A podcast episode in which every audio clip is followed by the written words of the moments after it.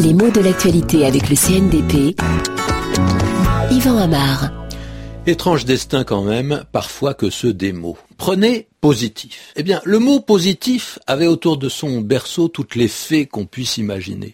Il avait tout pour être un mot porteur de bonnes nouvelles, messager d'informations agréables, et voilà justement qu'il est devenu un mot dont on déplore le passage.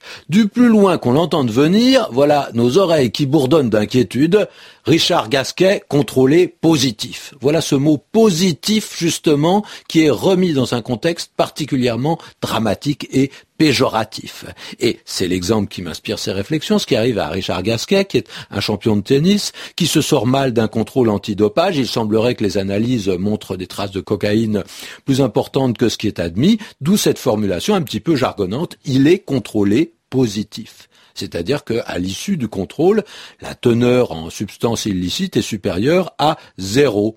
Mais quand même, l'expression est étrange quand on y pense. Hein. Il est contrôlé positif. Pourquoi? Parce qu'il a été déclaré positif à l'issue du contrôle. Alors ce mot de positif, il est employé dans ses usages probablement à la suite des résultats sérologiques auxquels malheureusement l'épidémie de sida nous a habitués. On trouve un résultat séropositif quand on fait une analyse qui décèle la présence du virus du sida.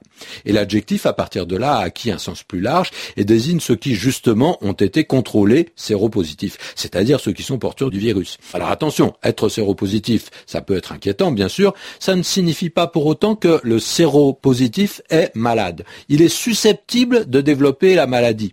Celle-ci ne s'est pas encore déclarée. C'est bien ce qui est impliqué par le mot. Parce qu'un malade du sida, on ne l'appelle plus un séropositif, même si techniquement il l'est encore. Mais il est passé à un autre stade de l'évolution du mal. Toutefois, ce mot positif, il a malgré tout gardé un certain nombre d'échos qui ne sont pas négatifs, c'est le moins qu'on puisse faire. Hein. Alors, il s'oppose symétriquement à ce mot de négatif, et pour reprendre un sens mathématique, ce qui est positif, c'est ce qui est au-dessus de zéro. Donc, euh, ce qui évoque ce qui existe, par conséquent, ce en quoi on peut croire, ce qui est sûr, ce qui est avéré. Et souvent, ce qui est positif, c'est ce qui aide à exister. Une critique positive, par exemple, c'est celle qui va l'objet critiqué ou aider à l'améliorer. Alors qu'une critique négative ira davantage dans le sens d'une condamnation. Et puis donner une réponse positive à quelque chose, c'est tout simplement dire oui, l'accepter. Et un rendez-vous positif, un rendez-vous qui s'est bien passé, qui ouvre des perspectives.